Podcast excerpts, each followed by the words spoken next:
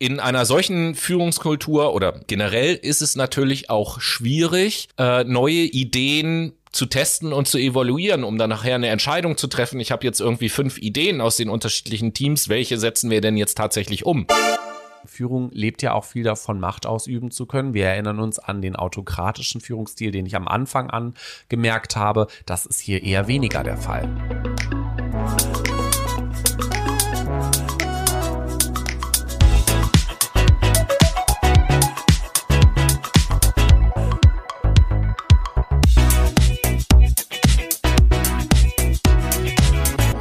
Hallo, liebe Menschen und herzlich willkommen zu unserem zweiten Teil der Duologie zum Thema Führung. Yes. Führung, wie geht das, ist heute das Thema und ihr habt es eben an der Stimme schon gehört. Ich bin selbstverständlich nicht alleine da, sondern gerade noch rechtzeitig zur Aufzeichnung aus Moroni eingetroffen, der Noah. Genau, das ist nämlich die Hauptstadt der Komoren. Eine wundervolle Stadt, muss ich sagen.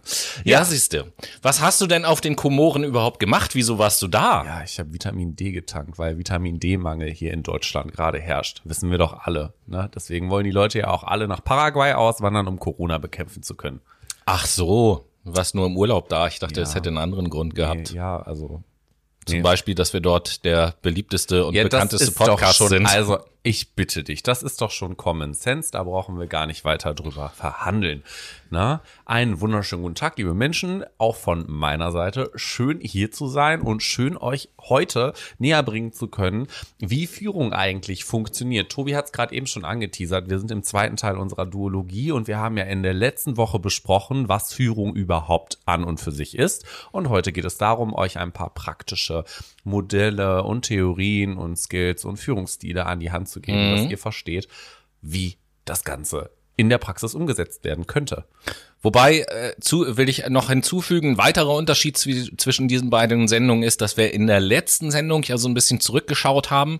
Was waren bisher so die Schwerpunkte auch in der Führungsforschung und Genau. mit welchen Führungsstilen wurde in der Vergangenheit so gearbeitet? Und heute wollen wir den Blick so ein bisschen mindestens in die Gegenwart und auch ein bisschen in die Zukunft werfen und wollen uns so ja. mit moderneren Sichtweisen auf dieses Thema mal äh, auseinandersetzen und auch ein paar äh, andere Führungsstile, andere Denkmodelle mal so ein bisschen ähm, ja ins Gespräch bringen. Ganz so. genau. Das, was ihr nämlich meistens äh, im Kopf habt, was Führung bedeutet, ist ja autokratische Führung, also da oben sitzt jemand und der steuert euch von A nach B. Aber Führung kann auch anders gehen und das zeigt sich nämlich in sechs wundervollen Führungsstilen, welche wir jetzt vorstellen wollen. Jo, und da fängt der Noah an. Äh, sechs modernere Führungsstile oder man sagt Genau. auch äh, Führungsstile der Zukunft oder sowas. Das sind dann immer so Schlagzeilen, die da oder äh, Punchlines, die da oben drüber gepackt werden. Aber Noah, guten Clickbait-Titel. Ja, ne? genau so ist das nämlich.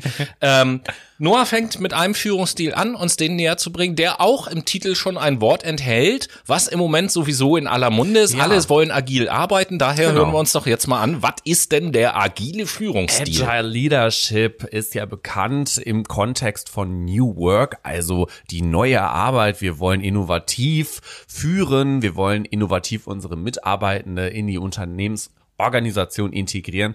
Und ich muss sagen, tatsächlich hat agile Führung eher viel mit Flexibilität zu tun. Nämlich agile Führung meint an und für sich flexibel zu führen. Dieser Führungsstil ist nämlich stärker auf die Mitarbeiterbedürfnisse fokussiert, die natürlich auch ein bisschen fluide sein können. Deswegen flexibel darauf zu reagieren, ist nicht schlecht. Die Führungskraft sollte für diese Führungsart aber auch immer mit gutem Beispiel vorangehen und die Unternehmenswerte, die in einer Organisation in der Regel im Leitbild zum Beispiel verankert sind, repräsentieren, statt sie nur ständig vom Team einzufordern. Also bitte redet sehr sanft und äh, rücksichtsvoll miteinander, seid stets respektvoll, unterstützt euch gegenseitig. Eine gute Führungskraft geht in diesem Führungsstil mit gutem Beispiel voran. Ein weiterer wichtiger Faktor ist aber auch in der agilen Führung flexibel zu führen, Natürlich, aber Selbstorganisation in Teams. Die Mitarbeitenden sind selbst gefragt, um mit Kreativtechniken zum Beispiel und gemeinsam auch in der Gruppe Lösungen für Probleme innerhalb der Organisation oder Abteilung zu finden. Der Chef wird hier zu einem sogenannten Sparring-Partner, also eigentlich eher als Unterstützung man könnte auch Tandempartner sagen, vielleicht ist das ein bisschen geläufiger, mit dem natürlich auch Ideen konstruktiv diskutiert werden im Austausch. Die Frage, die sich jetzt vielleicht stellt, ist, für was ist agile Führung denn überhaupt gut? Naja, vorteilhaft ist hierbei, dass eine hohe Anpassungs- und Handlungsfähigkeit an neue Gegebenheiten entsteht. Die ist natürlich ganz wichtig, denn wir bewegen uns ja, Tobi, in einer VUCA-Welt. Ne? Uh, VUCA, VUCA, VUCA. Genau. VUCA-Alarm! Nein, also da äh, kurz der äh, Hinweis an euch, äh, Brainies. Wir haben äh, zu dem Thema auch äh, Sendungen schon gemacht. Äh, unter anderem gibt es eine Sendung, die auch den Hashtag VUCA hat. Genau, richtig. Gerne So mal reinhören. Ebenso ist es natürlich wichtig, dass Führungskraft oder die Führungsebene und Mitarbeitende auf Augenhöhe kommunizieren. Davon lebt der agile Führungsstil. Ebenso aber auch von einer offenen Fehlerkultur und Feedbackkultur. Also regelmäßiges Feedback, was in der Regel häufig positiv formuliert ist, spielt hier eine ganz große übergeordnete Rolle. Nachteilig ist allerdings diese übergeordnete Eigenverantwortung, die wir vorhin schon genannt haben. Also in Teams soll selbst organisiert sollen selbst organisiert Lösungen gefunden werden mittels Kreativtechniken. Das trägt nicht jeder Mensch oder jeder Mitarbeiter in sich. Und ebenso ist auch ein wenig die Gefahr, dass man zu zeitintensiv kommuniziert beziehungsweise zu viel überlegt, wie teile ich anderen Menschen etwas mit. Das kann auch unter anderem in der Kommunikation ein Hemmnis werden. Schlussendlich hat agile Führung ja diese Flexibilität in sich. Viele Unternehmen sind aber strukturell und kulturell gar nicht so flexibel aufgestellt. Das bedeutet, wenn man agil führen möchte, ist es in der Regel ratsam zu schauen, ist das Ganze bei uns überhaupt umsetzbar und notwendigerweise muss dann vielleicht auch die Unternehmenskultur umstrukturiert werden, damit man überhaupt agil führen kann. Das ist so ein bisschen das, was ich Schütt dir Wasser ein, Tobi. Alles gut. Wir sind hier ja im Podcast. Unter uns sind wir hier. Wir sind unter uns und im Podcast darf man auch mal was trinken. In dem Sinn. Ähm, das ist so das, was agile Führung tatsächlich auszeichnet. Das sind so die übergeordneten Hauptmerkmale. Dazu muss ich natürlich sagen, ähm, Oder wie Felix Lobrecht sagen würde, okay, ist er ein Vampir? nein, Insider für alle, die es kennen da draußen. Okay, ich kenn's nicht. Naja, gut. Ist Ich nicht so erzähl's dir nachher. Okay, gut, aber äh, ja, das ist auf jeden Fall äh, ein wenig verkürzt, was wir jetzt heute natürlich darstellen. Also wenn ihr Bock habt, euch weiter mit diesen Führungsstilen zu beschäftigen, ja, dann müsst ihr euch ein Lehrbuch kaufen. Ne? Genau. So. Wir sind aber ja bekanntermaßen auch der verkürzte Podcast, also von daher. In diesem Sinn ist Tobi jetzt mit dem nächsten Führungsstil dran. Ja, und da bleiben wir ist. bei dem Buchstaben A tatsächlich eine Mhm. Gemeinsamkeit. Äh, gar nicht und auch inhaltlich gar nicht so weit voneinander entfernt. Noah hat über den agilen Führungsstil gesprochen. Ich spreche jetzt über den adaptiven Führungsstil. Aha. Und äh, bei dem adaptiven Führungsstil ist es so, dass, sage ich mal, die Hauptaufgabe der Führungskraft, wenn ich das so nennen kann, ähm, ist das Erkennen von Stärken und Potenzialen, aber eben halt auch das Erkennen von Grenzen auf Seiten der Mitarbeiter und auch das Akzeptieren äh, von deren Unterschiedlichkeit. Und äh, dann geht es da äh, darum, dass die Führungskraft dahingehend eher koordinative Aufgaben hat, dass es nämlich jetzt die Aufgabe ist, wenn ich denn die Stärken, Potenziale, äh, Einzigartigkeiten und Grenzen meiner Mitarbeiter kenne, dass ich jetzt jeden Mitarbeiter natürlich so einsetze, dass ähm, die Fähigkeiten, die der Mitarbeiter hat, natürlich optimal zu den Anforderungen der äh, Aufgabe passen, so dass die Mitarbeiter optimal ihre Talente ausnutzen und ausspielen können, um eine Aufgabe zu erledigen. Und die Führungskraft ist bei diesem Führungsstil eigentlich hauptsächlich so etwas, und das ist auch sehr nah an dem dran, was du gesagt hast, wie ein verständnisvoller Zuhörer und ein Koordinator. So. Ähm, dieser Führungsstil, wie alle anderen auch, das kennt ihr aus der letzten Sendung auch schon, hat natürlich auch gewisse Vor- und Nachteile, die ich euch auch noch nennen möchte. Die Vorteile des adaptiven Führungsstils sind eben, dass die Führungskraft die Teammitglieder äh, sehr gut kennenlernt in, in, in ihrer Idee, oh, eins, zwei, drei, in ihrer Individualität mit ihren Stärken und mit ihren Schwächen. Ähm, auch kulturelle Unterschiede und private Rahmenbedingungen werden berücksichtigt, weil ich eben halt als Führungskraft den Mensch sehe und nicht den Mitarbeiter sozusagen, der, Ja. also dieses Wort mein Mitarbeiter klingt ja immer so, als sei das total austauschbar. Hm. Ne? Also ist ja egal, wer mein Mitarbeiter ist, Hauptsache ich habe wegschmeißen so. und wieder neu hinzufügen. Genau. Ja, klar. Hm. Und äh, im Idealfall, das ist auch ein Vorteil, ist natürlich, dass Mitarbeiter und Aufgabe äh, durch die gezielte Aufgaben- und Rollenverteilung halt auch perfekt matchen. Das können also die Vorteile dieses Führungsstils sein. Zu den Nachteilen ähm, das ist sehr zeitaufwendig. Ich arbeite ja auch viel mit Führungskräften und mhm. ich sage denen auch immer, eine eurer wichtigsten Aufgaben ist, lernt eure Mitarbeiter kennen. Versteht die Motivstruktur und all das, was zum Kennenlernen dazugehört. Und natürlich äh, sagen die ihnen immer, ja, klingt schön und gut, aber wann soll ich das denn machen? Also in so einem einmal, einmal im Jahr eine Stunde Mitarbeitergespräch reicht da natürlich nicht aus. Nicht wirklich, nein. So, ich muss mich da also mehr mit meinen Mitarbeitern äh, beschäftigen. Das ist so ein bisschen ein Nachteil. Und äh, da besteht natürlich auch immer das Risiko dann, dass die Führungskraft sich in diesem umfangreichen Prozess, so nenne ich das jetzt mal, auch irgendwie so ein bisschen verzettelt und verliert und die mhm. eigentliche Aufgabe aus dem äh, Blick verliert. Und ähm, es kann natürlich auch zu Widerständen seitens der Mitarbeiter kommen, weil natürlich auch nicht unbedingt unbedingt jeder Mitarbeiter dazu bereit ist, sich so weit gegenüber der Führungskraft zu öffnen, dass die Führungskraft mich auch eben halt ein bisschen kennenlernen kann. Das ist wirklich eine schwierige Disziplin innerhalb der Führung, was ich auch im Berufsleben ganz oft kennengelernt habe, dass Menschen gar nicht die Bindung haben wollen zu ihrer Führungskraft, sondern gerne auch privates und berufliches trennen, mhm. was manchmal sehr vorteilhaft sein kann. Aber wenn ich das jetzt richtig verstehe, ist quasi die Führungskraft derjenige, der die Mitarbeitenden an die Situation und die Gegebenheiten im Unternehmen oder in der Organisation ähm, adaptiert. Deswegen der adaptive Führungsstil. Ja, sozusagen. So okay, kann man das, ja. äh, so kann man das so ein bisschen sagen. Es geht halt letzten Endes darum, sozusagen, wenn ich das mal in Schritte unterteile, im Schritt mhm. eins meine Mitarbeiter richtig kennenzulernen, um dann im Schritt zwei zu entscheiden, wer bearbeitet welche Aufgabe, damit die Passung zwischen Mensch und Aufgabe möglichst gut ist. Okay, wir springen äh, zwei Vokale weiter. Es geht nämlich jetzt in den integrativen Führungsstil. Der integrative Führungsstil ähm, zielt darauf ab, vorhandene Potenziale von Mitarbeitenden zu erkennen und gezielt in die Unternehmensprozesse zu integrieren. Daher auch integrativer Führungsstil. Ähm, und das natürlich auch, wenn bisher keine entsprechenden Aufgabenfelder zur Nutzung dieser Potenziale gegeben sind. Man schafft in der Regel dann Potenziale, ähm, man schafft Aufgabenfelder für diese Potenziale, weil das sind ja nützliche Ressourcen. Also wenn wir uns mal anschauen, der Arbeitsmarkt wandelt sich ja aktuell von einem Arbeitgebermarkt hin zu einem Arbeitnehmermarkt und Unternehmen sind kontinuierlich in diesem War of Talents. Also man will Mitarbeitende bekommen mit Digitalkompetenz, mit weiteren kreativen Fähigkeiten zum Beispiel, um Marketing-Lösungen ähm, anbieten zu können. Und wenn es da im Unternehmen einfach den Platz dafür nicht gibt, dann schafft man den, weil das ist ein sonst ungenutztes Potenzial. Und diese kreativen, hochgebildeten Mitarbeiter sollen natürlich gerne 22 sein und schon über 15 Jahre Berufserfahrung verfügen. Ja, das wäre wünschenswert. Aber Berufserfahrung ist auch nicht alles, das wissen wir doch auch.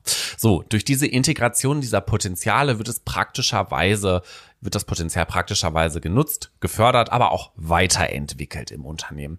Jedoch ist hierfür eine Grundvoraussetzung, dass die Führungskraft die Potenziale dieser Mitarbeitenden gründlich eruiert. Ich nehme wieder Bezug auf dich. Es ist wichtig, seine Mitarbeitenden zu kennen und zu verstehen, was geht in denen einen Schritt vor, ähm, was geht in denen vor, welche, in welchen Schritten denken sie, welche Motive haben sie.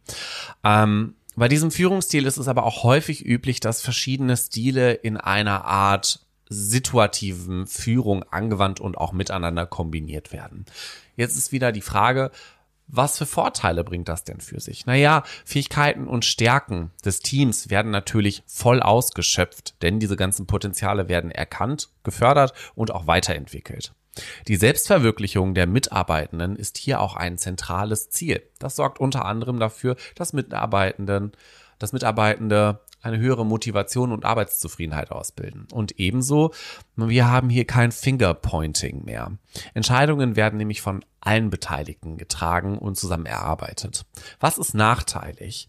Erhebliche Machtabgabe des Führungsstils, äh, des, der Führungskraft ist auf jeden Fall gegeben. Führung lebt ja auch viel davon, Macht ausüben zu können. Wir erinnern uns an den autokratischen Führungsstil, den ich am Anfang an gemerkt habe. Das ist hier eher weniger der Fall. Dadurch verwässern aber auch Entscheidungsprozesse und Verweigerungen sind auch unter anderem möglich. Häufig tatsächlich auch von der Führungskraft ausgehend. Und eine Mischung vieler Kommunikationsstile verlangt nach Erfahrung im Bereich der Führung. Also erfahrene Führungskräfte sollten hier an die Spitze gestellt werden und vielleicht auch unter anderem das bietet sich tatsächlich immer an, eine Coaching-Ausbildung gemacht haben, um auch so ein bisschen systematisch nachvollziehen zu können, wie ist meine Organisation aufgebaut, aus welcher Logik heraus agiert sie und wie ist die Kommunikation und Interaktion untereinander. Das war's. Das war. Das war's. Ja. Und äh, auch dieses Mal bleiben wir beim selben Buchstaben tatsächlich, bei dem Führungsstil, den ich vorstelle. Praktisch. Äh, mein nächster Führungsstil ist nämlich der innovative Führungsstil. Aha. Und da ist es ganz wichtig zu sagen, es geht bei diesem Führungsstil nicht darum, dass die Führungskraft besonders innovativ ist oder so, sondern hier ist die Hauptaufgabe der Führungskraft, die Rahmenbedingungen so zu gestalten, dass die Mitarbeiter innovativ sein können. Das ist da die Aufgabe der Führungskraft, also die Umgebung zu schaffen, äh, Kreativität und Innovativität bei den Mitarbeitern zu fördern. Das fängt eben an mit der Zusammenstellung der Mitarbeitenden zu passenden Teams, dass die auch untereinander überhaupt miteinander klarkommen und vernünftig mhm. zusammenarbeiten können. Ähm, das geht auch einher mit einer massiven Steigerung der Selbstverantwortung Aha. dieser einzelnen Teams, denn ähm, die Führungskraft gibt da wenige bis gar keine Handlungsanweisungen. Ja, es werden Impulse natürlich gegeben, in welche Richtung die Gedanken so gehen sollen. Das ist klar, eine Richtung muss hervorgegeben werden, aber ansonsten äh, tut das Team dann das eigenständig und äh, du als kreativer Mensch weißt es ja auch, das ist auch, es ist ja schwer, sage ich jetzt mal, auf Kommando kreativ zu sein. Oh, das funktioniert tatsächlich gar nicht. Das hemmt in so. der Regel. Und äh, dementsprechend gibt's da also diese Freiheit, dass sich die Führungskraft nicht einmischt, sondern das Team eben halt arbeiten lässt. Das klingt natürlich jetzt erstmal total gut. Auf der anderen Seite ist es natürlich so, dass trotz alledem äh, die Erwartungen an so eine Arbeitsweise schon hoch sind, weil so ein Team kann jetzt natürlich nicht jahrelang einfach zusammen abhängen und Spaß haben und gucken, wann mal eine Idee kommt, sondern es wird natürlich auch erwartet, dass da irgendwann Ergebnisse bei rumkommen. Klar. Ja. Ähm, auch hier gibt es natürlich wieder gewisse Vor- und Nachteile dieser Art und Weise äh, zu führen. Ich fange wieder mit den Vorteilen an, so wie eben auch. Ähm, der eine Vorteil ist halt einfach, dass idealerweise die Führungskraft Raum schafft für Innovationen. Und äh, das ist ja in der Regel äh, bringt das ja nicht nur den Mitarbeitern Spaß, sich solche Gedanken zu machen, sondern es bringt dann auch das Unternehmen voran und dergleichen mehr.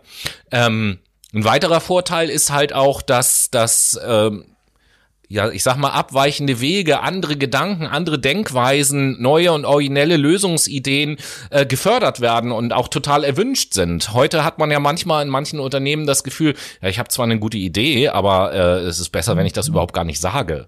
So, sonst kriege ich noch Ärger, dass ich so eine komische Idee habe und da irgendwie einen ganz verqueren Weg gehen will oder so. Ähm, und ein weiterer Vorteil ist, dass ich eben halt kein wie soll ich sagen, keine chaotische Ideenfindung mehr habe, wenn es darum geht, ja, wer, wer eine Idee hat, soll mal zu mir kommen und dann läuft das völlig unstrukturiert und unkoordiniert ab und Ideen gehen verloren, sondern es gibt äh, in diesem Führungsstil, das geht immer auch einher mit einem äh, fest eingeplanten Ideenmanagement. Also wie gehe ich damit um, auf welche Art und Weise werden diese Ideen dokumentiert und weitergegeben, das ist natürlich, das ist natürlich geregelt. Ähm, die Nachteile des innovativen Führungsstils sind zum einen, dass das ein hohen Druck bei Mitarbeitern erzeugen kann. Du hast es gerade eben selber schon gesagt, kreativ mhm. sein auf Befehl geht nicht. Und äh, das ist jetzt auch so, ihr setzt euch jetzt hier zusammen und seid innovativ. Bitte danke. Schwierig. Und bis später.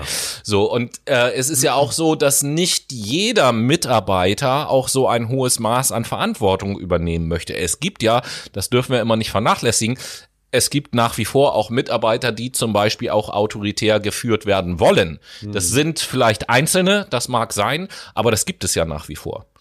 Und ähm, in einer solchen Führungskultur oder äh, generell ist es natürlich auch schwierig, äh, neue Ideen zu testen und zu evaluieren, um dann nachher eine Entscheidung zu treffen. Ich habe jetzt irgendwie fünf Ideen aus den unterschiedlichen Teams. Welche setzen wir denn jetzt tatsächlich um? Ja, natürlich. Da, das, das ist ja schwer, da handfeste Gründe zu finden für eine Entscheidung. So, das ist vielleicht so ein bisschen der Nachteil daran.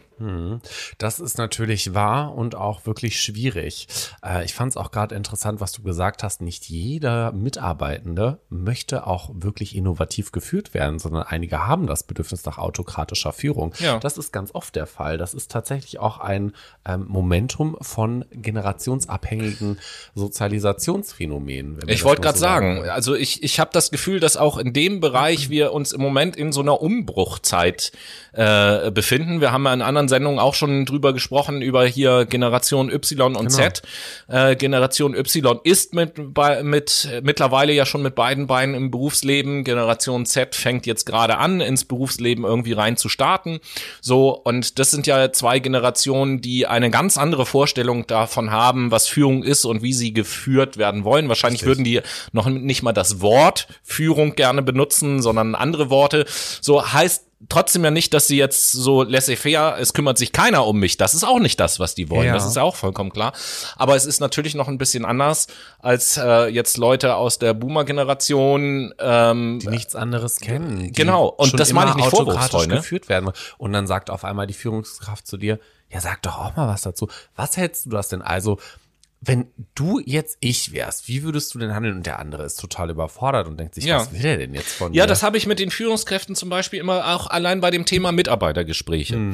In vielen Unternehmen ist das oder war das in den letzten 20 Jahren auch gar nicht üblich, dass regelmäßig Mitarbeitergespräche geführt werden, in denen ja, wenn ich sie optimal mache, meiner Meinung nach nicht nur ich als Führungskraft meinen Mitarbeitenden ein Feedback gebe über die Arbeitsleistung im letzten Jahr beispielsweise, sondern selbstverständlich auch ich als Führungskraft von meinen Mitarbeitenden ein Feedback einfordere zu mir als Führungskraft. Ja. Und wenn ich da mit Führungskräften spreche, die das tatsächlich machen, die berichten mir auch, so gerade die älteren Mitarbeiter, die haben mich am Anfang erstmal komisch angeguckt, ob ich das überhaupt ernst meine, dass die mir jetzt ein Feedback geben sollen, weil die so ein bisschen in der Gewissheit leben, das steht denen überhaupt gar nicht zu, ihrer Führungskraft ein Feedback zu geben. In, in Seminaren beispielsweise, äh, da frage ich die Leute auch, äh, wie ist denn das bei euch auf der Arbeit? Mitarbeiten untereinander, gebt ihr euch da gegenseitig mal wechselseitig mal Feedback und so weiter und so fort. Da gucken die mich ganz, das steht mir ja gar nicht zu, das Oh, muss doch, doch, meine, das, das- muss doch meine Führungskraft machen. Das ist ja So. interessant, okay. Vor allen Dingen ist das interessant, weil die Mitarbeitenden in diesem Fall das gar nicht anders kennen und Mhm. schlussendlich ist das ganz, ganz wichtig, dass wir jetzt so eine, so eine Fehlerkultur erarbeiten. Also ich meine, unsere Wirtschaft ist ja auch grundsätzlich gerade im Umbruch. Ne? Wir gehen weg von diesem Leistungsprinzip. Wir hinterfragen das. Viele Unternehmen werden zu diesen Purpose-Unternehmen und da ist ein Austausch unterhalb oder innerhalb der Mitarbeitenden, aber auch mit der Führungskraft unglaublich wichtig, Ja, total. um Missstände aufdecken zu können, um Potenziale herausarbeiten zu können, Total. um neue Aufgabenfelder zu Und wir schaffen. Menschen sind doch, wir Menschen sind doch in fast jeglichen Situationen angewiesen auf irgendeine Form von Feedback.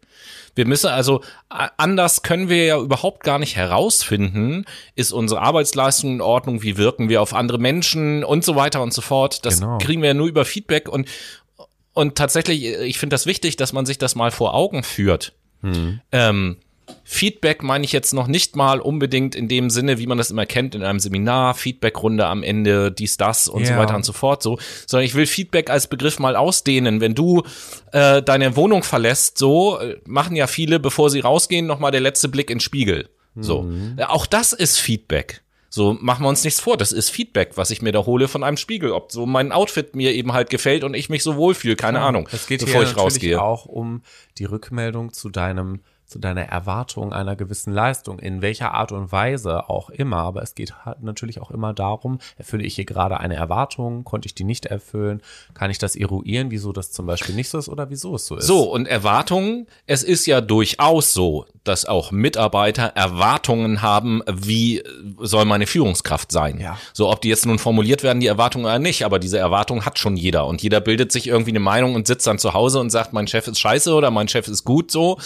Und äh, dementsprechend äh, auch Führungskräfte sind ja Menschen, oh Wunder, oh Wunder, und sind demnach auch auf Feedback angewiesen. Sind sie, definitiv. Nun gut, aber bevor wir uns in dem Thema Feedback verzetteln, würde ich sagen, kommen wir zu dem letzten Führungsstil, den du vorstellen möchtest. Ja, Party. Party. Party. Genau. Der Party, kann, kann ich an deiner Party denn zipieren? Ja, du darfst an meiner Party zi partizipieren. es geht hier nämlich um den partizipativen Führungsstil. Und innerhalb dieses Part dieser partizipativen Führung haben die Mitarbeitenden Anteil im Führungsprozess. Sie partizipieren. Das bedeutet ja schlussendlich Anteil haben, Anteil nehmen. Kreative Mitarbeitende enthalten dadurch natürlich auch vielfältige Chancen, sich gestalterisch im Unternehmen zu etablieren und wiederum Mitwirkung zu betreiben. Dadurch leisten sie einen extrem großen Input, wenn es um die Leistung beziehungsweise auch um die Wertschöpfung geht. Natürlicherweise bleibt natürlich diese, natürlicherweise bleibt natürlich, hahaha, natürlicherweise bleibt diese Entscheidungsgewalt bei der Führungskraft schlussendlich bestehen, ob jetzt Maßnahmen in der Umsetzung einen Mehrwert für die Organisation haben oder auch Sinn stiften beziehungsweise keinen Sinn stiften. Die Frage, die natürlich wieder ausbleibt oder die jetzt beantwortet wird, ist, welche Vor- und Nachteile haben, die, hat dieser partizipative Führungsstil? Vorteilhaft ist natürlich die hohe Motivation der Mitarbeitenden, die generiert wird durch die Chance, sich beteiligen zu können im Führungsprozess. Natürlich geht damit auch eine sehr hohe Leistungsbereitschaft einher, denn wir geben den Mitarbeitenden ein Feld vor, auf welchem er sich wieder selbst verwirklichen kann, beziehungsweise wo er persönlich Input reinstecken kann. Und wenn wir an einem Projekt arbeiten, bei dem wir so oder so hohe Motivation haben, werden wir eine noch höhere Leistungsbereitschaft ähm, entwickeln. Natürlich findet auch eine starke Identifikation mit dem Unternehmen durch diesen Gestaltungsprozess und diese Option statt. Denn dadurch, dass wir mitgestalten können, ist es ein Stück weit von uns, was dort in diese Situation, in diesen Prozess, in dieses Muster hereingetragen wird. Fraglich ist jetzt, was nachteilig ist. Natürlich die Ideenfindung und Einbringung kann zu großen Raum einnehmen. Also man spricht hier auch so ein bisschen von over-the-top-Thinking, sodass schlussendlich operatives Tagesgeschäft, also Tagesaufgaben liegen bleiben. Beteiligung ist nur begrenzt möglich, denn ohnehin entscheiden die Führungskräfte am Ende final. Und wenn man in einem Team versucht, diesen partizipativen Führungsstil umzusetzen, ist es schon schwierig, ähm, mit 20 Gruppen oder Teammitgliedern zu sagen, hey, wir finden eine Lösung, die für alle in Ordnung ist. Jeder will ein Stück vom Kuchen und jeder will auch ein, ein, eine Sahnehaube. Schwierig manchmal in der Umsetzung. Ja, geht mal mit 20 Kumpels zusammen ins Kino und einigt euch, welchen Film ihr sehen ja, wollt. So, dann Mahlzeit, ne? So, und da haben wir nämlich das Perfekte. Die Entscheidungsfindung dauert dadurch länger, dadurch, dass eine intensive Beteiligung stattfindet, ne? Also geh mit 20 Kumpels ins Kino. Ihr werdet wahrscheinlich 40 Minuten brauchen, um einen Film zu finden, als wenn einer sagt, wir gehen in den Film und los zur Kasse. So viel zum partizipativen Führungsstil. Auch ein interessanter Führungsstil, der allerdings ja. schon ein bisschen älter ist.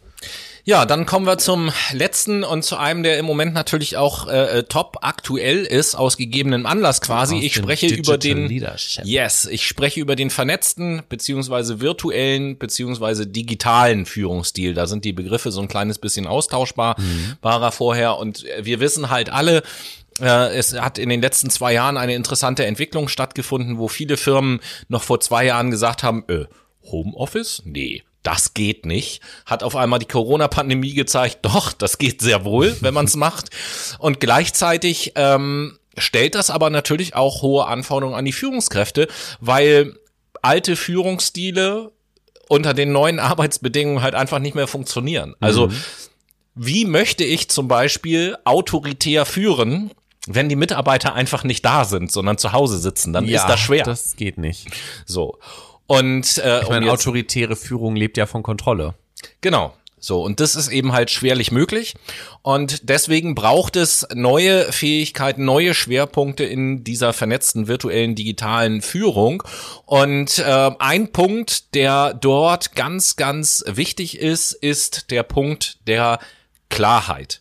Das heißt, ich habe ja nicht mehr die Situation, dass ich zwischendurch mal eben bei mir am Schreibtisch oder in der Kaffeeküche kurz mit den Mitarbeitern reden kann, nochmal schnell eine Frage beantworten und sag, ja, das war so und so gemeint mhm. äh, und, und hier und da, sondern ich glaube, die größte Herausforderung für die Führungskräfte ist eben halt diese Klarheit in der Kommunikation, Telefonate zu führen oder eben halt auch E-Mails zu schreiben, die nicht missverständlich formuliert sind und wo jeder, der die liest, ganz klar weiß, aha, das ist jetzt meine Aufgabe und so und so äh, setze ich die um und ich habe eben halt einen Plan vor Augen und es tauschen tauchen bei mir keine Zweifel auf, was jetzt diesen Arbeitstag angeht, weil ansonsten wird dann hin und her gemailt, hin und her telefoniert und da dauert das stundenlang, bevor überhaupt irgendetwas angefangen wird. Richtig.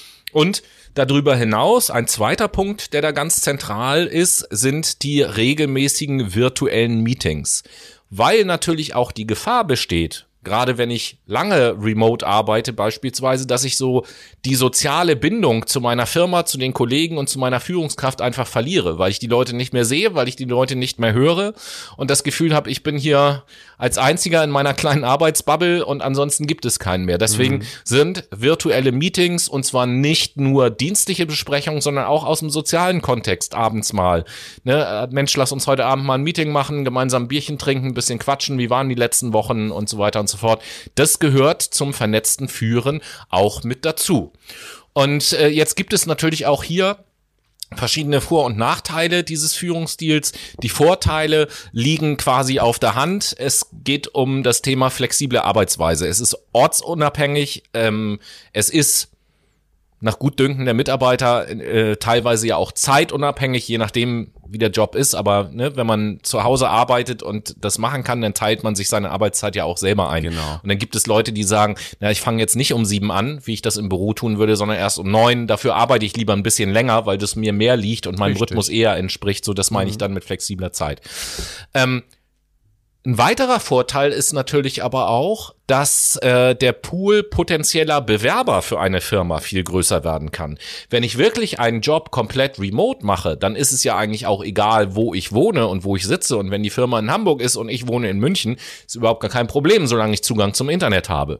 Das ist äh, natürlich auch ein äh, Vorteil und so lassen sich auch überregional natürlich Top-Kräfte, nicht nur Führungskräfte, sondern auch Fachkräfte in ein Unternehmen holen, Wenn nicht gegebenenfalls. sogar international. Ja, ne? genau.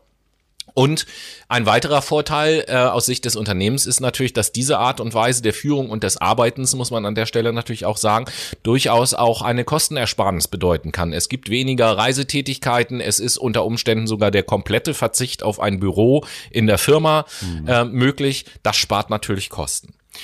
Die Nachteile in dem Bereich sind auch klar. Ich habe es immer mit einer großen Distanz zu tun, räumlichen Distanz zwischen ähm, mir und meinen Mitarbeitenden beispielsweise und äh, damit schwingt immer das Risiko eines schwachen Zusammengehörigkeitsgefühls äh, natürlich mit. Des Weiteren ist ein Nachteil, dass ich sehr abhängig bin von der Technik und ähm, Einschränkungen zum Beispiel schon durch eine schlechte Internetverbindung massiv sein können Danke an beispielsweise. Vodafone an dieser Stelle, dass ich so eine schlechte Internetverbindung Ja, äh, ich habe. glaube, da können wir grundsätzlich erstmal sagen, danke an den Digitalstandort Deutschland. Auch da, ver ich, verwe ich verweise da nochmal auf unsere Wahlkampfsendung, wo wir auch über die CDU geredet haben. Ich glaube, da war's. Da haben wir mal ein bisschen besprochen, äh, was die CDU in ihrer Regier- Regierungszeit für Ziele hatte, was die Digital- Digitalisierung angeht und wie die 20 CDU Jahre. und wie die CDU alle ihre Ziele verfehlt hat. Ganz genau, ja. Deswegen leben wir auch im Jahr 2022 in Hamburg und haben kein Glasfaserkabel, Genau. sondern Vectoring. Hey. Letzter äh, Nachteil des vernetzten Führungsstils ist, äh, dass natürlich die tatsächliche Arbeitsleistung der Mitarbeiter schwer messbar ist. Im Unternehmen kann ich das immer noch ein bisschen steuern über eine Stechuhr oder andere Geschichten, dass ich wenigstens weiß, wie viele Stunden haben die gearbeitet und ich habe vielleicht auch ein bisschen direkteren Zugang zu der Arbeitsleistung, kann die auch beim Arbeiten vielleicht mal beobachten und so. Das fällt natürlich weg im Remote-Arbeiten, aber wie schon gesagt, alle Führungsstile, die wir euch vorgestellt haben, haben ihre ganz eigenen Vor- und Nachteile. Richtig, genau. Und das waren auch die ersten sechs Führungsstile der Zukunft, die wir hier euch vorgestellt haben. Und jetzt wollen wir natürlich auch uns mit euch vernetzen, nämlich über eine gewisse besondere Art. Das machen wir nämlich über Musik, denn jetzt Was, was könnte das denn für eine besondere Art sein?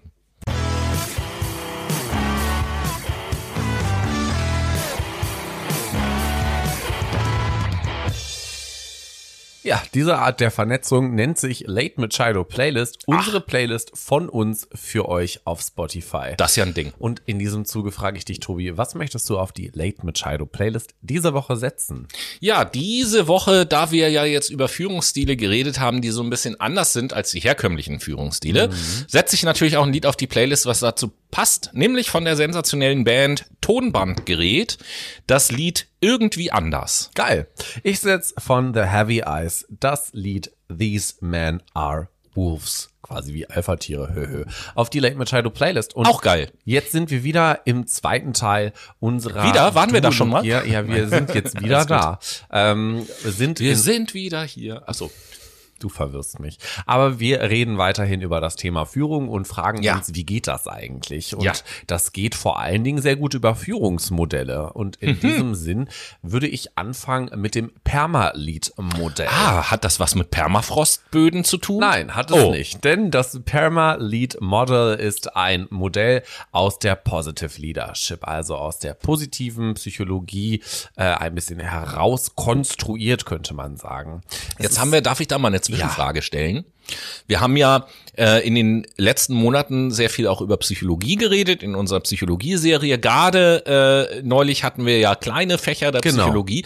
Da haben wir jetzt über die positive Psychologie aber gar nicht so gesprochen. Was ist denn, vielleicht kannst du das nochmal kurz mm, grundsätzlich erklären, ja. in wenigen Worten, was positive ja. Psychologie ist, so dir, ganz grob. Ich kann, ich kann dir jetzt keine Definition nennen, ich würde aber aus meinem Empfinden heraus antworten. Also positiv oder positive Psychologie ist nach meinem Verständnis die Psychologie, die Lehre, wie man positiv an Situationen herangeht, wie man eine positive Betrachtungsweise nutzen kann, beispielsweise um Motivation zu fördern, um zum Beispiel Mitarbeitende dazu zu bewegen, wenn wir uns jetzt wieder in den Bereich Positive Leadership bewegen, ähm, dazu zu anzuleiten, mir zu folgen. Also ich werde zum Beispiel visionär, ich bin charismatisch, ich versuche die Menschen mit positiver Kommunikation zu überzeugen, sie dadurch zu pushen, zu motivieren, ihre Zufriedenheit zu steigern. Mhm. Das ist so mein Verständnis. Aber du hast doch auch äh, sehr viel über Positive Leadership und positive Psychologie gelesen. Deswegen kann ich dich ja genau dasselbe fragen. Das kannst du natürlich tun und meine Antwort wird dann lauten, ähm, die normale, in Anführungsstrichen, Psychologie, das ist also ein Fach, was sich beschäftigt mit ähm, Defiziten, äh, Schwächen, Erkrankungen und Ursachen dafür und so weiter mhm. und so mhm. fort. Und die positive Psychologie dreht das einfach um und sagt, wir beschäftigen uns mit Ressourcen, Stärken, äh, was hält Leute gesund und so weiter und so fort und denken eben halt in die Richtung. Das ist also der Unterschied, der entscheidende Unterschied zwischen der positiven und der negativen Psychologie. Und natürlich leiten sich dann aus beiden Arten der Psychologie auch unterschiedliche Modelle zu denselben Themen ab, weil mein Fokus halt ein anderer ist. Genau, vielleicht kleiner Teaser für euch. Später geht es auch um Gesundheit, nämlich um Salutogenese und salutogene Führung. Also seid gespannt uh. und bleibt dran. Aber wir kommen jetzt erstmal zurück zu dem Modell, dem Permalit-Modell aus dem Positive Positive Leadership. Es ist ein Modell, was aber auch als Führungsstil verstanden werden kann. Und dieser Führungsstil ist darauf ausgerichtet, ein Arbeitsklima zu schaffen, das die Stärken und Talente von Mitarbeitenden fördert und ihnen auch erlaubt, diese in ihrer Arbeit einzusetzen und auszubauen. Also hier geht es auch wieder um Weiterentwicklung. Ebenso geht es darum, dass Mitarbeitende ihr Potenzial voll und ganz im Unternehmen entfalten können. Permalit muss ich dazu sagen, ist ein praxisorientierter und auch praxiserprobter sowie auch empirisch geprüfter Führungsansatz. Also hier gehen wir auch schon wieder stark in die Wissenschaft rein. PERMA steht aber für ein Akronym, welches sich aus den Anfangsbuchstaben von fünf Faktoren zusammensetzt, die nachgewiesenerweise die Arbeitszufriedenheit und auch die Leistungsbereitschaft von Mitarbeitenden positiv beeinflussen. Welche fünf Faktoren könnten das denn sein? Wir reden zum Beispiel über Positive Emotions, Engagement, Relationships, Meaning und Accomplishment. Also Positive Emotions, positive Emotionen. Hier ähm, soll die Führungskraft dafür sorgen, dass ihre Mitarbeitenden sich bei der Arbeit wohlfühlen, regelmäßig positive Gefühle erleben und auch auf die Weise Freude an der Arbeit entwickeln und haben. Wenn wir uns das Thema Engagement, also Engagement anschauen. Danke für die Übersetzung immer, weil ich habe, ich spreche kein Italienisch und deswegen hätte ich das sonst no nicht problemo, verstanden. Signor. Das war aber, glaube ich, eher Spanisch. Senor, ja, egal. Also, das Engagement meint, dass Führungskräfte ihre Mitarbeitenden stärkenorientiert arbeiten lassen. Du hast gerade eben schon mal angesprochen, in der positiven Psychologie geht es darum, Potenziale, Stärken, Ressourcen äh, zu entwickeln ja. und auch einzusetzen. Und hier soll es natürlich auch darum gehen. Jeder im Team sollte nämlich die Möglichkeit haben, seine Talente im Unternehmen einzubringen und erweitern zu können. Wenn wir uns das Thema Relationships, also Beziehungen anschauen, steht hier im Zentrum ein echtes Team zu haben, in dem Wertschätzen und auch unterstützend miteinander umgegangen wird. Hier geht es also auch wieder so ein bisschen um das Thema Achtsamkeit, Awareness, also Bewusstsein dafür, wie gehe ich mit den anderen Menschen um. Und dieser Umgang soll natürlich gefördert werden. Zum Beispiel, und das ähm, ist ganz interessant, welche Möglichkeiten man dafür nutzen kann. Gemeinsam geplante Veranstaltungen, also nicht irgendwelche Team-Events, sondern die sollten wirklich gemeinsam geplant werden, denn das sorgt ja auch wieder dafür, dass sich diejenigen auf diese Party zum Beispiel freuen oder sich eher vernetzen möchten, sich damit auch identifizieren. Gespräche am Kaffeeautomaten sind im Übrigen ganz wichtig. Diese sollten niemals unterbunden werden, denn die können nämlich auch für Bindung am Arbeitsplatz sorgen, für teamorientierten Austausch, aber können auch dafür sorgen, dass man Ideen am Kaffeeautomaten entwickelt. Das ist Richtig gut. Dann würde ich als Führungskraft jetzt sagen, ja, da habe ich die Idee. Ich stelle einfach an jeden Schreibtisch einen Kaffeeautomaten. Dann können die Leute an ihrem Schreibtisch sitzen bleiben und sind trotzdem am Kaffeeautomaten. Ja. Super. Schwierig eigentlich, denn diese Kaffeeautomatensituationen leben ja auch davon, dass man sich mal außerhalb der Arbeit begegnet und einen anderen Fokus oder eine andere Perspektive zu einem Thema einnehmen kann. Das wird oft schon gehemmt dadurch, wenn man im Büro sitzt und seinen Kaffee säuft um ehrlich zu sein. Natürlich sind aber auch tägliche Teamrituale sehr wichtig. Zum Beispiel gibt es Unternehmen, die morgens eine fünf Minuten Meditation machen oder die sich alle morgens zusammen zum Kaffee trinken, draußen fünf Minuten an der frischen Luft treffen oder ähnliches oder die halt auch gemeinsam Mittagessen gehen, um sich da auszutauschen. Also nicht jeder Zeit versetzt. Meaning, also Bedeutung ist der nächste Faktor. Und Mitarbeitende sollen hier Sinn und Erfüllung in ihrer Tätigkeit erleben. Und diese, dieser Sinn und diese Erfüllung in der Tätigkeit soll natürlich auch zugelassen werden. Ja, ebenso gehört hierzu, dass die Mitarbeitenden genau wissen, welchem Zweck sie eigentlich mit dieser Arbeit befriedigen oder welchen ähm, Zweck sie damit erfüllen und wieso das wichtig und wertvoll ist. So, jetzt bin ich natürlich aufgeschmissen, weil ich nicht weiß, was Accomplishment heißt. Ich glaube, das ist sowas wie Leistung, oder? Oder Zielerreichung. Zielerreichung, Zielorientierung. Ja, Accomplishment, ja, stimmt schon. Okay, aber ihr wisst ungefähr, was wir meinen. Die Führungskraft freut sich hier nämlich über die Leistung ihrer Mitarbeitenden. Und das ist auch ein wichtiger Baustein, gibt positives Feedback, wenn gewisse Ziele erreicht wurden.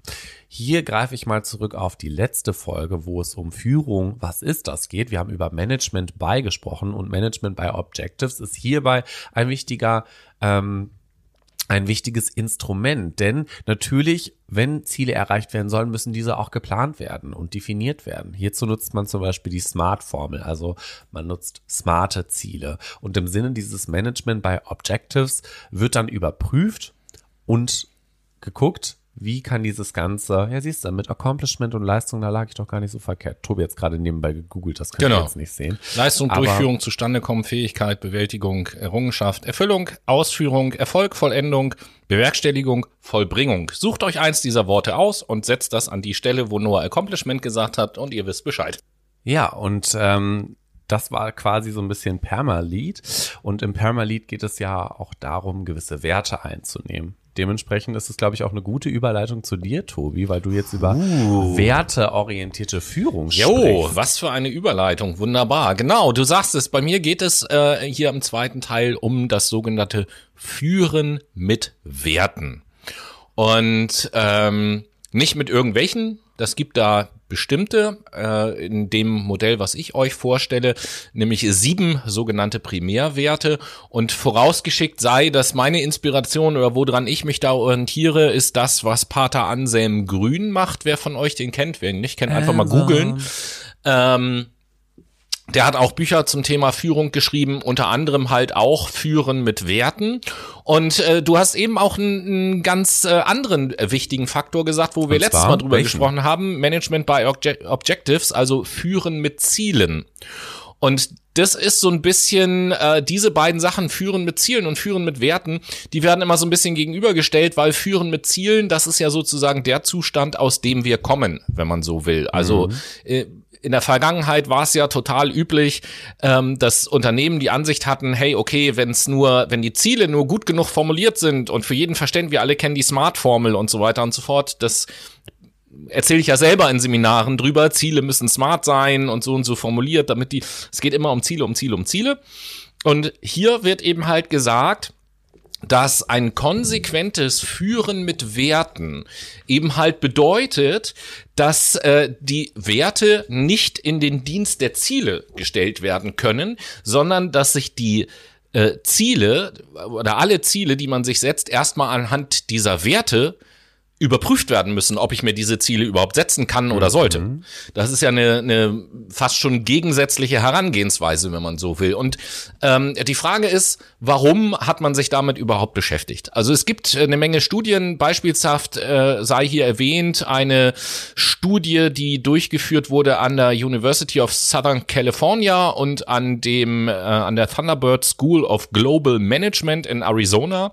Und die haben ähm, in einem Zeitraum Zeitraum von zwölf Jahren 9000 Angestellte in den USA zum Verhalten von Führungskräften befragt. Und von diesen 9000 Befragten waren laut dieser Studie 99 Prozent schon mal mindestens Zeuge gewesen, wie irgendeine Führungskraft sich äh, rüpelhaft verhalten hat und Mitarbeiter schikaniert hat. 99 Prozent. Und äh, 50 Prozent der Befragten fühlten sich selbst mindestens einmal in der Woche ungehörig behandelt, wie es da so schön heißt. Und von diesen 50 Prozent, um einfach nur mal ein paar Zahlen aus dieser Studie zu nennen, ähm, haben sich 94 Prozent auf irgendeine Art und Weise an dem Vorgesetzten mal gerecht durch ihr Verhalten, schädigen 88 Prozent zur Vergeltung die Firma, ähm, reduzieren 48 Prozent ihre Arbeitsleistung, reduzieren 47 Prozent ihre Arbeitszeit, liefern 38 Prozent keine Qualitätsarbeit mehr ab und identifizieren sich 78 Prozent nicht mehr wie vorher mit der Firma.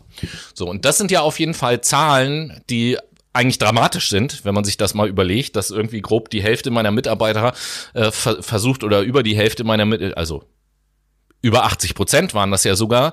88 Prozent meiner Mitarbeiter versuchen der Firma zu schaden aus Rache, weil eine Führungskraft halt irgendwie mal ein bisschen scheiße gewesen ist. Dann wird das deutlich, was für ein bedeutsames Thema Führung für ein Unternehmen eigentlich ist oder zumindest sein sollte.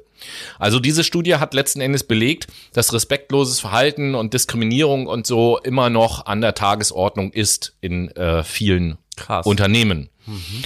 Und ähm, ja, jetzt geht's natürlich darum zu überlegen, was für Werte kann oder sollte es denn geben, ähm, die, an die sich eine Führungskraft orientieren sollte, damit das nicht mehr passiert. Und Werte, das muss man im Vorweg wissen, laut dieser Theorie zumindest, lassen sich unterteilen in sogenannte Primärwerte und in Sekundärwerte. Sekundärwerte sind so etwas, was wir normalerweise als Tugend bezeichnen würden. Also zum Beispiel Pünktlichkeit ist ein Sekundärwert oder gepflegtes Auftreten, eine höfliche Sprache, das sind Sekundärwerte an denen wir auch heute häufig arbeiten und in, in Seminaren und so. Und äh, dann ist eben halt die Frage, was sind die Primärwerte? Und da gibt es eben halt laut äh, Pater Anselm Grün äh, sieben Primärwerte. Und äh, die will ich am Anfang mal nennen und danach ein bisschen erklären, was haben die jetzt mit Führung zu tun und wie sie so sind die im Arbeitskontext wichtig. Diese sieben Primärwerte sind Maß, Gerechtigkeit, Tapferkeit, Weisheit, Glaube, Liebe und Hoffnung. Das sind laut Anselm Grün diese sieben Primärwerte. Und äh, wenn ich mal mit dem Thema Maß anfange, äh, das Maß halten, das nötige Maß zu halten ein Primärwert ist, wir gucken in Unternehmen, wirtschaftliche Gewinne können überhaupt gar nicht groß genug sein. Ähm, Werbung äh, appelliert an die Sinne von uns allen, noch mehr zu kon äh, konsumieren. Die Gier wird geweckt, wir brauchen immer mehr. Äh, wenn ich befördert werde, will ich auch immer weiter auf der Karriereleiter und immer mehr Geld verdienen und so weiter und so fort. Geschmacksverstärker sorgen dafür, dass, dass wir Menschen unser eigenes Sättigungsmaß überhaupt gar nicht mehr kennen und viel mehr essen, als wir sollten. Ein Übermaß an Stress und Leistungsdruck, um das überhaupt ertragen zu können, haben wir viele Menschen, die dann Alkohol trinken, Medikamente nehmen, um das irgendwie noch auszuhalten. Also lauter negative Dinge überall dort, wo wir das Maß verlieren.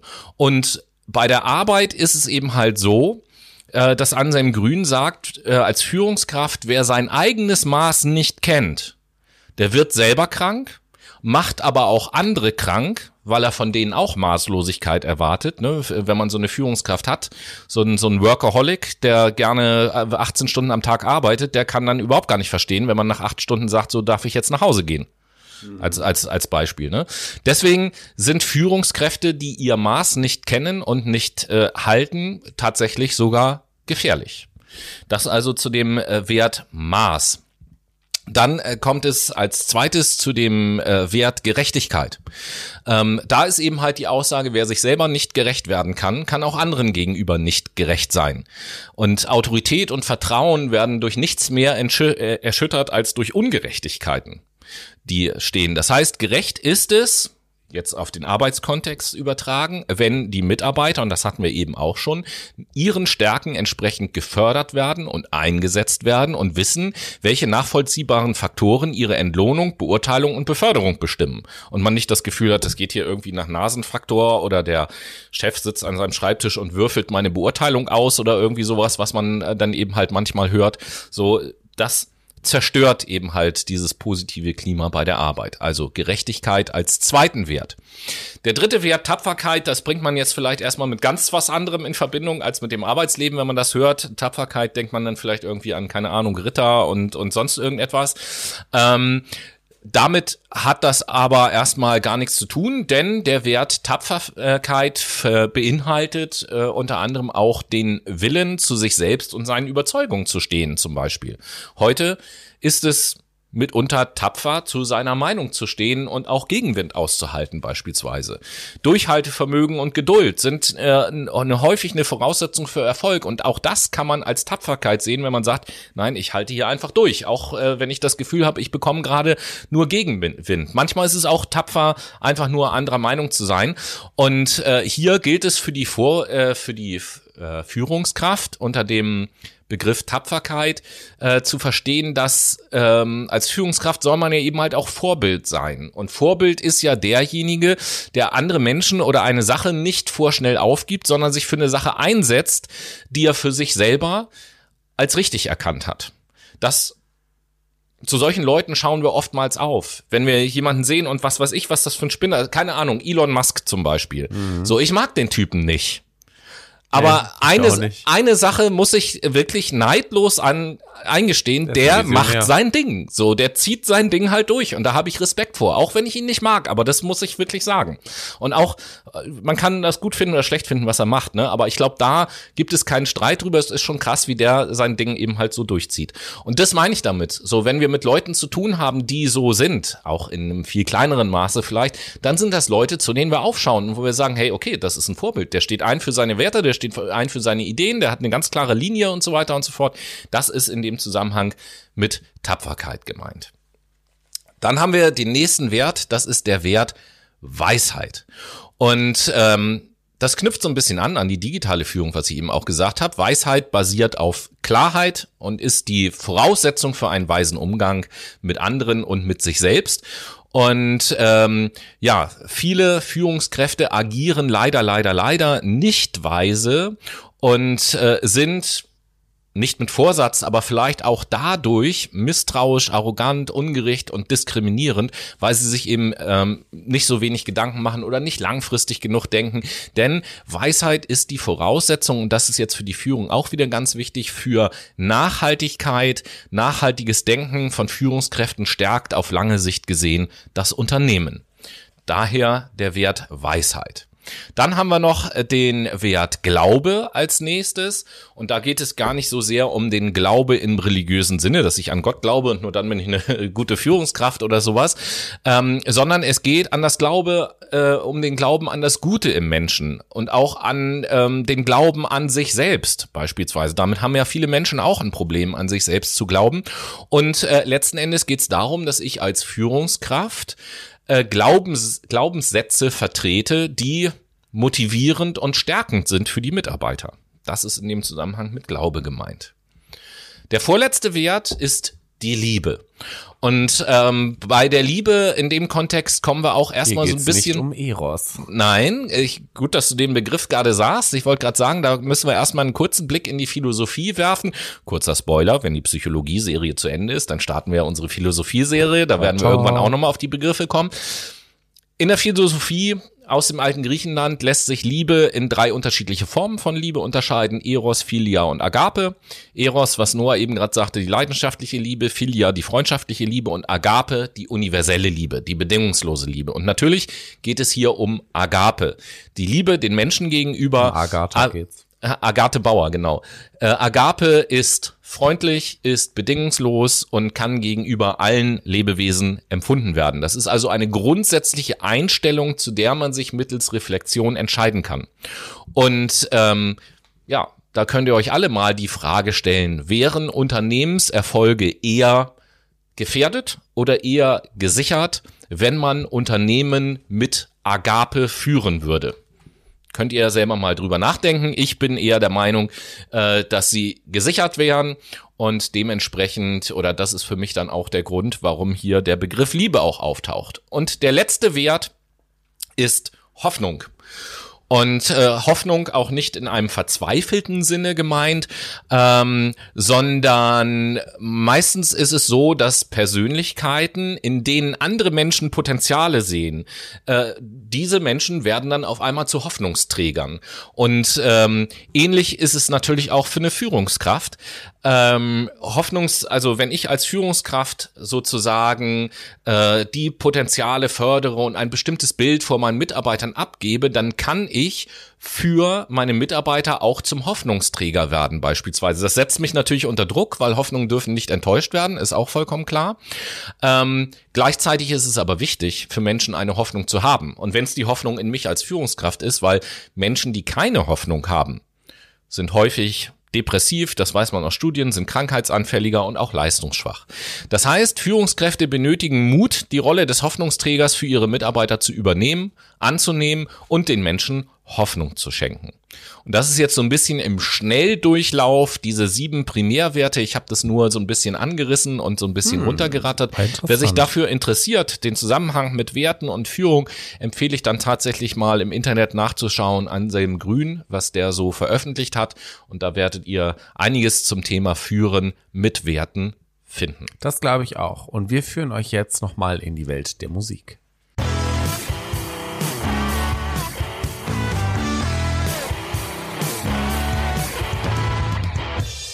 Und wir sind wieder da für euch mit der Late Machado Playlist, unsere Playlist von uns für euch. Tobi, auf was hast du heute Bock? Ja, äh, eben beim Führen mit Werten habe ich ja unter anderem auch darüber gesprochen, ne, dass man manchmal alleine dasteht und Gegenwind aushalten muss und so weiter und so fort.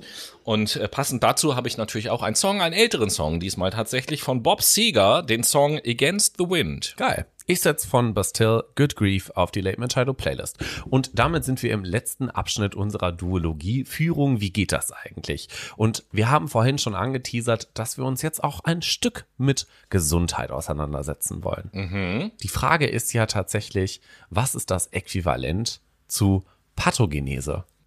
Das ist natürlich, wie wir alle wissen, die Salutogenese.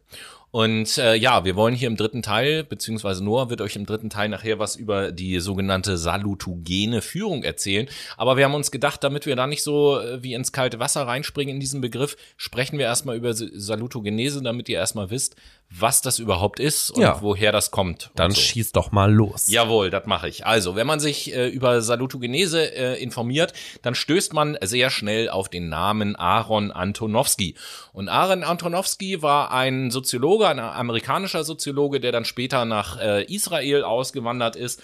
Äh, gelebt hat er von 1923 bis 1994 und gilt so ein bisschen als Vater der Salutogenese. Der hat sich nämlich dieses Konzept ausgedacht, weil ähm, er gesagt hat, okay, äh, ich sehe in den Wissenschaften, dass immer darauf geguckt wird, was sind die Gründe dafür, dass Menschen krank werden, welche Dinge machen Menschen krank und so weiter und so fort. Und er hat gesagt, ähm, es macht doch viel mehr Sinn, sich die Sachen anzugucken, die Menschen gesund halten. Und die überhaupt verhindern, dass die überhaupt krank werden. Richtig. Und diese Dinge halt irgendwie zu fördern. Und dann hat er irgendwann, wollte er eine Studie machen, eine Studie an Frauen und er, er wollte eben halt untersuchen, ähm, wie Frauen mit der Menopause umgehen. Da verändert sich ja eben halt viel und da wollte er gucken, ähm, wie gehen Frauen damit um? Welche Frauen gehen irgendwie stark da raus und können ganz selbstbewusst damit umgehen, sind sozusagen resilient gegen diese Veränderung, um dann auf die Spur zu kommen. Was ist, was ist es denn bei den Frauen, äh, was diese Resilienz erzeugt? Und dabei ist ihm was ganz Interessantes aufgefallen, was eigentlich noch viel krasser ist bei dieser Studie. Einige von den Frauen, beziehungsweise er hat Frauen untersucht aus den Geburtsjahrgängen 1914 bis 1923. Das war sozusagen seine Kohorte. Und äh, da hat er eben halt festgestellt, logisch in der Zeit, dass es in dieser Untersuchungsgruppe Frauen gab, die ein KZ überlebt haben.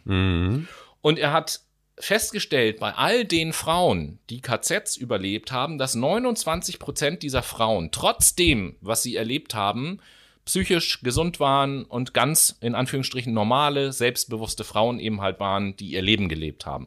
Und das war der Moment, wo er gesagt hat, also da muss ich mich ja näher mit beschäftigen, wie, also was müssen die denn für Ressourcen haben, damit die trotz dieser unfassbaren Stressoren, die sie in ihrem Leben schon erlebt haben, Mhm. trotzdem ein stabiler Charakter daraus geworden ist und diesem Stress halt widerstanden sind. Das ist so sein Ausgangspunkt gewesen, wo er angefangen hat, dieses Konzept der Salutogenese zu erforschen und zu entwickeln.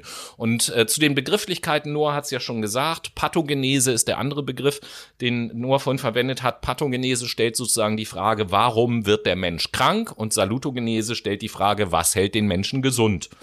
Ähm, denn, das sagt halt Antonowski, jetzt kommen noch eine Menge schöne Fremdworte, äh, deswegen, Mhm. gerne. deswegen muss ich gerade schon so grinsen. Fachklugscheißen mit Tobi. Genau, denn äh, Antonowski sagt eben halt, dass Gesundheit keine Homöostase ist. Homöostase Das bedeutet Gleichgewicht im Körper zum ja, und, Beispiel. und, und zwar wichtig ist, dass Homöostase ist ein passiver Gleichgewichtszustand, Mhm. ein Gleichgewichtszustand, der sich automatisch einstellt.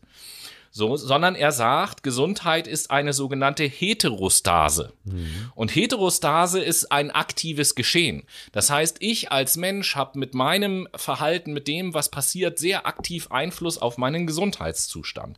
Und hier auch nochmal zu der ähm, Begriffsbestimmung oder Begriffsherkunft. Salutogenese kommt zum einen aus dem Lateinischen von dem Wort salus, was bedeutet Gesundheit beziehungsweise Wohlbefinden und das griechische Wort Genesis, was eben halt Geburt beziehungsweise Entstehung bedeutet.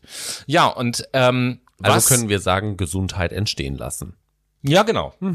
Genau, darum geht es um diese Fragestellung und um jetzt so langsam den Bogen zu bekommen in Richtung Führung. Es geht also um die Frage, was sind die Dinge in unserem Leben, die dafür sorgen oder die uns gesund erhalten. Und ähm, da ähm, stoßen wir auf ein Konzept, nämlich auf das Konzept des sogenannten Kohärenzgefühls. Äh, Kohärenzgefühl mit einfachen Worten ausgedrückt bedeutet äh, eigentlich, es ist das Gefühl, dass alles irgendwie zusammenpasst und alles einen Sinn Stimmigkeit. ergibt. Alles stimmig ist, ganz genau. Und Antonowski sagt eben halt, dass das Kohärenzgefühl drei verschiedene Aspekte hat, die wichtig sind. Okay. Und äh, das sind erstmal als Begriffe ausgedrückt, äh, ist das einmal das Gefühl der Verstehbarkeit. Also ich bin in der Lage, das, was um mich herum passiert, zu verstehen. Das ist äh, der eine Aspekt. Der zweite Aspekt ähm, ist das Gefühl der Handhabbarkeit oder der Möglichkeit der Bewältigung. Das heißt, äh, das ist das Gefühl, äh, selbst Einfluss nehmen zu können, mein Se Leben selbst gestalten zu können, Einfluss zu haben auf die Dinge, die um mich herum passieren. Und das dritte ist das Gefühl der Bedeutsamkeit oder Sinnhaftigkeit. Und laut Antonowski ist es so, wenn äh, mein Leben oder, um wieder weiter in Richtung Führung zu kommen, mein Job, den ich mache, das, was meine Führungskraft von mir will, wenn das für mich nachvollziehbar ist, handhabbar ist und auch noch Sinn ergibt, dann stellt sich dieses Kohärenzgefühl ein, diese Stimmigkeit. Und wenn ich in diesem Zustand bin, in so einem Umfeld arbeite, dann ist das förderlich für meine Gesunderhaltung. Das nur erstmal, um in wenigen Worten das grundlegende Konzept der Salutogenese und des Kohärenzgefühls nach Antonowski mal kurz zu umreißen. Und jetzt machst du das große Kunststück der Übertragung dessen Genau. auf das Thema Führung. Genau, es geht bei salutogener Führung natürlich, die Mitarbeitenden gesund zu erhalten. Und das ähm, funktioniert, indem Salutig salutogene, Gott, ja, auch schon wieder schwierig das Wort. Das funktioniert, indem salutogene Führung an drei Bausteine des Konzepts der Salutogenese anknüpft. Der erste Baustein wird das partnerschaftliche Führen genannt oder wird auch so betrachtet. Diese Führungsdevise besteht hier aus vier Merkmalen. Vertrauens- und respektvoller Atmosphäre, in der geführt wird, die Beteiligung der Mitarbeitenden an Entscheidungsprozessen, also hier geht es auch um Selbstwirksamkeit, Ich wollte gerade sagen, an diesem Punkt wird eben halt diese Handhabbarkeit, diesen Einfluss zu haben auf das, was passiert, wird in diesem Punkt deutlich. Genau. Die Beteiligung der Mitarbeitenden am wirtschaftlichen Erfolg, entweder monetär oder zum Beispiel durch das Feiern der erreichten Ziele, was wir auch vorhin noch aus dem ähm, Permalit-Modell kennen mit Accomplishment. Ähm, und die Förderung der beruflichen Entwicklung der Mitarbeitenden. Also es geht hier auch wieder um Weiterentwicklung, um Fortschritt, um Gesunderhaltung schlussendlich, auch deren eigenen Potenziale. Der zweite Baustein zielt auf diese Regelmäßigkeit von positivem Feedback ab, denn Mitarbeitende empfinden bei vergleichbarer Arbeitsbelastung weniger Stress, wenn sie regelmäßig für ihre Leistung Anerkennung erhalten. Und darüber hinaus wurde nachgewiesen, dass regelmäßiges positives Feedback das Burnout-Risiko von Mitarbeitenden äh, reduziert, was sehr wichtig ist innerhalb der Führung, denn wir merken natürlich, dass die Burnout-Rate innerhalb der letzten 20 Jahre zugenommen hat, vor allen Dingen in Gesundheitsfachberufen zum Beispiel oder in helfenden Berufen, wo relativ wenig Anerkennung für die Menschen entsteht. Auch hier nochmal ein kurzer Verweis, äh, wenn ihr mehr über das Thema Burnout und verwandte Erkrankungen wissen wollt. Wir haben eine Sendung, nee, zwei Sendungen zum Thema klinische Psychologie gemacht in unserer Psychologie-Reihe. Hört da gerne nochmal rein. Ganz genau. Denn äh, es entsteht ja auch beispielsweise aktuell in helfenden Berufen der Pflege, zum Beispiel Pfle der Pflegenotstand durch die Corona-Pandemie, ist das ja nochmal in das Zentrum der medialen Aufmerksamkeit gerückt, äh, dass die Mitarbeitenden dort weniger Aufmerksamkeit bekommen, weniger Anerkennung für ihre Leistung und das schlussendlich eher zu einem Burnout führen kann oder dass man aus dem Beruf komplett aussteigen möchte, weil man ihn nicht mehr ausführen will. Ne? Das heißt, das wäre eigentlich auch nicht mehr so die Oder sogar ausführen kann. Das muss man ja bei manchen Leuten auch sagen. Ja, genau. Dann, ne? Also ich meine, das hat Burnout ja an und für sich diese Antriebslosigkeit, der Zynismus, der Pessimismus, der dahinter steckt. Ähm, und das ist nicht im Sinne der salutogenen Führung, also der Gesundheitserhaltung der Mitarbeitenden. Der dritte und letzte Baustein beinhaltet die soziale Unterstützung als Fundament. Mitarbeitende, die Unterstützung von Führungskräften und Kollegen erhalten, diese akzeptieren und wahrnehmen, entwickeln eine erwiesenermaßen höhere Stressresistenz oder auch Resilienz genannt, ne? die Widerstandsfähigkeit gegenüber Stress und äußerlichen Belastungen, die auf unseren Organismus einwirken, wodurch sich dann wiederum diese Homöostase einstellen kann oder besser einstellen kann. Äh, kurze Zwischenfrage. Mhm. Mir war so, als hättest du mir vor einigen Wochen erzählt, dass du dich sowieso gerade auch mit dem Thema Resilienz irgendwie auseinandersetzt in deinem Studium oder so. Ja, ne? genau. Ich habe tatsächlich das eine ja. Fachpräsentation zu Resilienz und Burnout erarbeitet. Genau. Und da habe ich mich dann tiefergehend mit dem Begriff Resilienz auseinandergesetzt, wobei das Burnout-Konzept eher im Vordergrund stand. Mhm. Dazu muss ich sagen, da könnte man auch eine eigene Duologie drüber machen, denn es gibt ganz viel praxisorientierte, äh, nicht Forschung, aber Theorien und Modelle, wie Burnout eigentlich entsteht und wie man gegen Burnout vorgehen kann. Es gibt aber keine ähm, empirische Grundlage dafür, weil einfach viel zu sehr diese Problem- oder die Ressourcenorientierung im Vordergrund stand, anstatt die Problemzentrierung in den Vordergrund zu stellen und zu erforschen, warum entsteht dieser Burnout? Welche Risikofaktoren gibt es dafür? Welche Oh, Risikogruppen ich- gibt es dafür? Da wäre ich ja mit Lösungs- und Problemzentrierung mit den Begriffen in dem Kontext ein bisschen vorsichtig, weil ich dachte zuerst so, hä, wieso fordert Noah jetzt sozusagen, dass mehr die Problemzentrierung im Vordergrund steht? Eigentlich Nein. ist das doch, Nein, nein, nein, nein, nein. Es wurde viel mehr geguckt, wie kann ich Menschen mit Burnout helfen, als dass die gesagt haben in der Forschung, oh geil, Wo wir kommt setzen Burnout uns jetzt her? hin und gucken uns erstmal die äh, Epidemiologie dahinter an oder Ah, okay. schauen uns die Etiologie Verstehe. dahinter an oder so. Ja. Äh, oder die, äh, da war das doch auch Pathogenese. Ich, den Ja. dritten Begriff schmeiße ich immer irgendwie in den Kontext und weiß nicht so genau, was er bedeutet. Naja.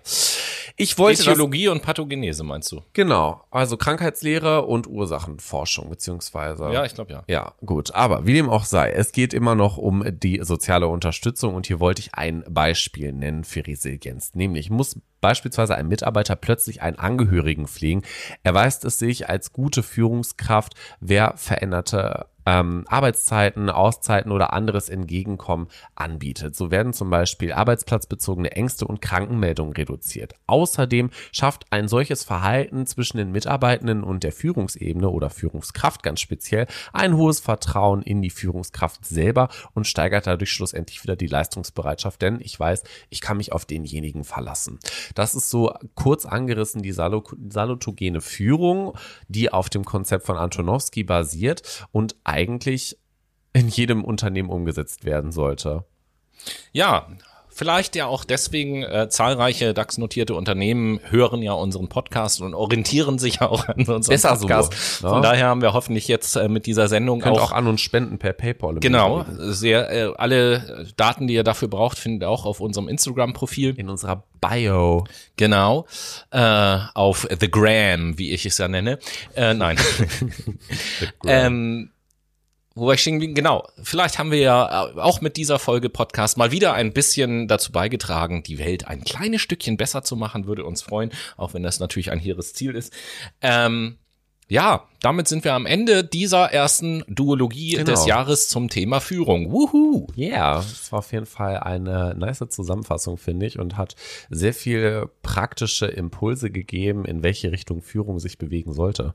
Ja, und vor allen Dingen denke ich ein, einfach auch, dass äh, in beiden Sendungen zusammengesehen haben wir jetzt, glaube ich, so viele unterschiedliche Aspekte aus diesem großen Bereich Führung angesprochen, unterschiedliche Blickweisen, unterschiedliche Denkrichtungen, dass jeder von euch, der sich für Führung interessiert, mit Sicherheit irgendwo sich was raussuchen kann, zu sagen, oh, damit möchte ich mich tiefergehender beschäftigen. Ob das jetzt Sachen aus der letzten oder aus dieser Sendung war, sei mal dahingestellt.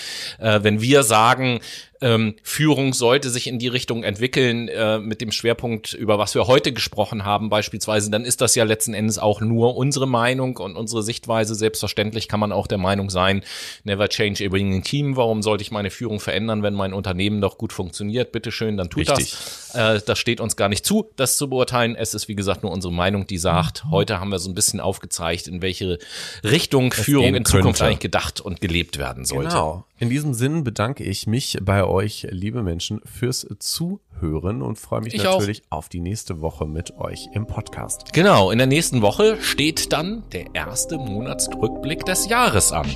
Denn dann ist der Januar schon wieder vorbei. In diesem Sinne, äh, legt euch wieder hin, hört weiter fleißig unseren Podcast, macht's gut und bis nächste Woche. Ciao.